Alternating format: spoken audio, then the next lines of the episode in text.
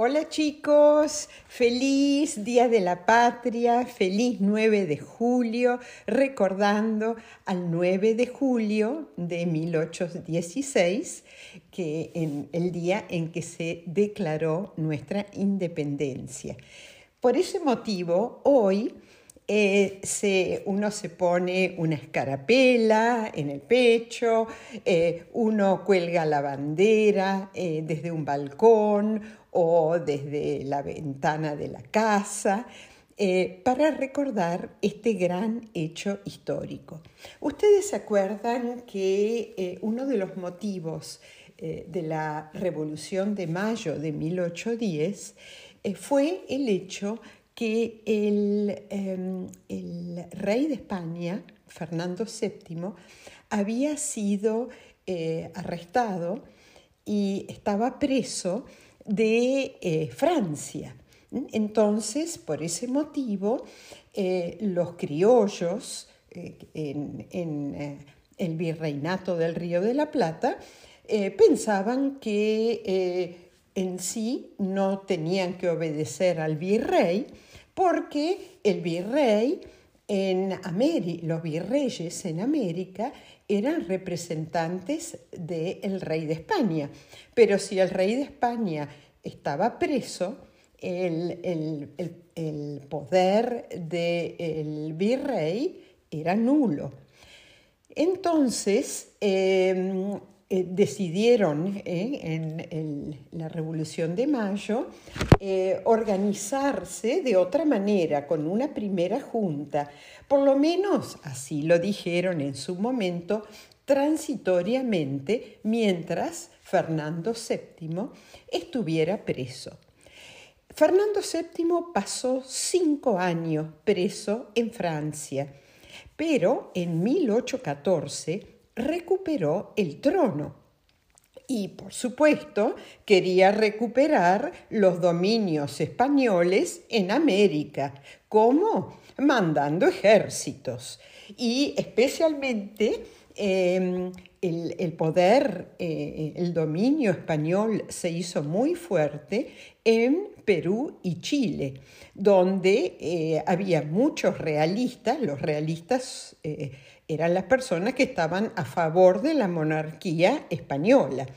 Y también lo que quería hacer el rey de España, Fernando VII, ahora que había recuperado el trono, era, em, eh, era mandar un ejército para que entrara eh, al, que había sido el virreinato del Río de la Plata, que ahora se llamaban las Provincias Unidas del Río de la Plata, y si es posible, llegar a Buenos Aires.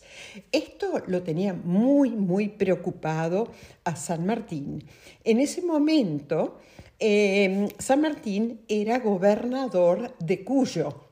Cuyo estaba formado por lo que eh, es, actualmente, lo que son actualmente tres provincias, Mendoza, San Juan y San Luis. Y también, eh, aparte de ser gobernador de Cuyo, eh, San Martín estaba preparando un ejército para cruzar los Andes, liberar a Chile de los realistas y después ir hacia el norte, hacia Perú, para hacer lo mismo. Eh, en el norte de lo que ahora es nuestro territorio, estaba eh, Miguel Martín de Güemes protegiendo la frontera norte de los embates de los españoles. Pero eh, cada vez había más fuerzas realistas tratando de entrar al territorio de las Provincias Unidas del Río de la Plata. Y San Martín estaba muy, muy preocupado. Entonces, ustedes eh, se acuerdan que em, los representantes de eh, las distintas provincias de, eh, de de lo que había sido el virreinato del Río de la Plata, o sea, las provincias unidas del Río de la Plata, estaban mandando representantes para eh, decidir qué tipo de gobierno íbamos a tener em, y mandaban representantes a San Miguel de Tucumán, eh, que es la capital de la ahora provincia de Tucumán. Se mandaban representantes de acuerdo a la cantidad de habitantes que había en cada provincia. Em, eh, se mandaba un diputado cada 15.000 habitantes.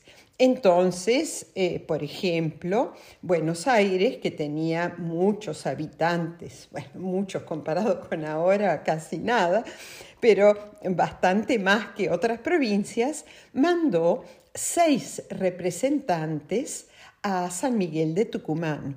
Córdoba mandó tres representantes. Acuérdense que tenía que ver con la cantidad de habitantes. Em, eh, varias provincias argentinas no mandaron representantes, por ejemplo, eh, Entre Ríos, Misiones, Corrientes, Santa Fe y lo que han, la provincia que antes se llamaba la provincia oriental, que ahora es la actual Uruguay, eh, tampoco mandó representantes por diferencias políticas.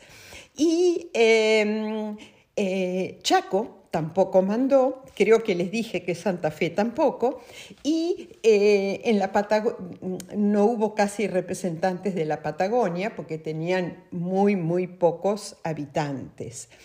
Así que mandaron, en, en, total había 33 representantes de distintas provincias o los pueden llamar también eh, diputados. ¿Y qué estaban haciendo en San Miguel de Tucumán, en la Casa de Tucumán?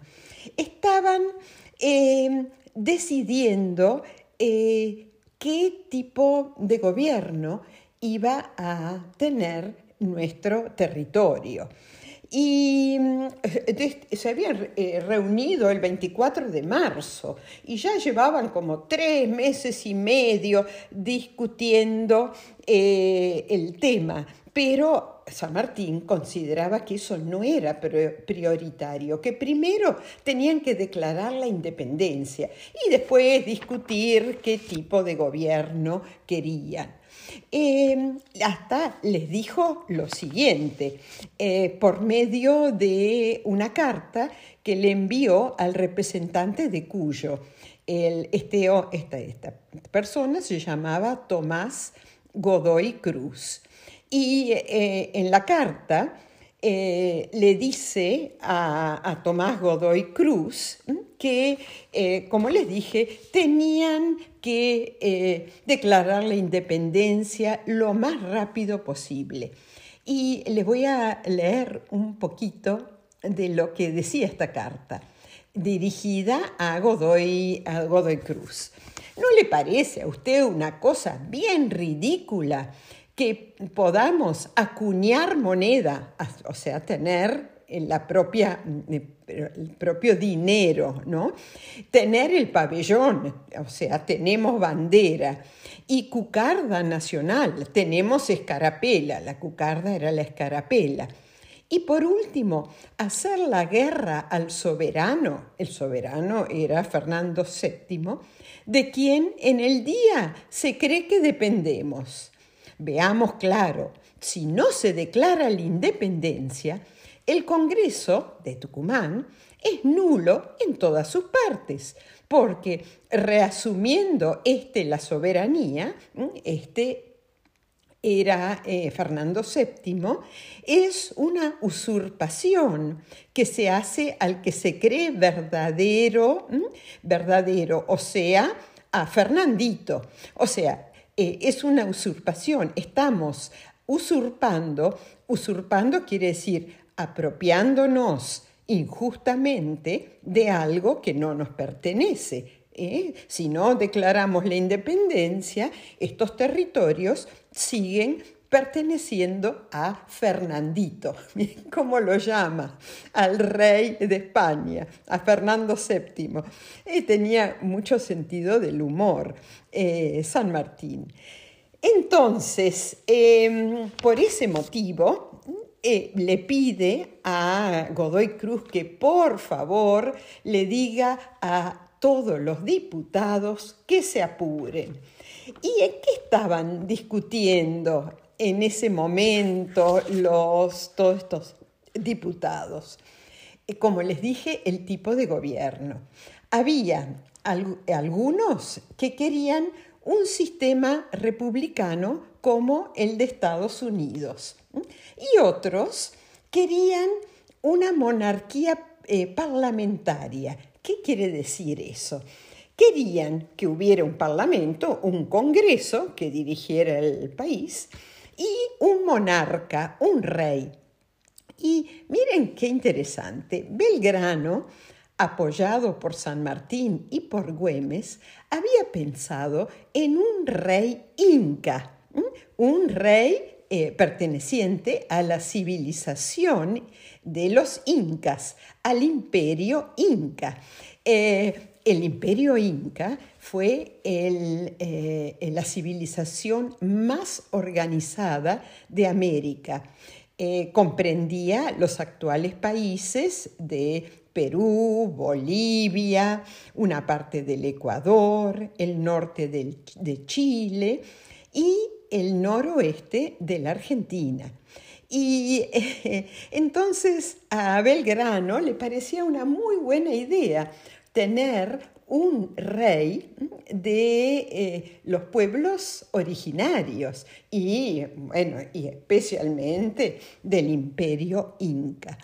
Ahora, eh, cuando se declaró, la se proclamó la independencia, eh, finalmente el 9 de julio de 1816.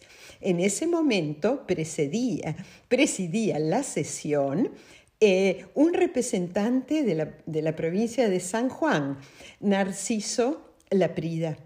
Se le preguntó a los congresales, a los diputados, la siguiente pregunta.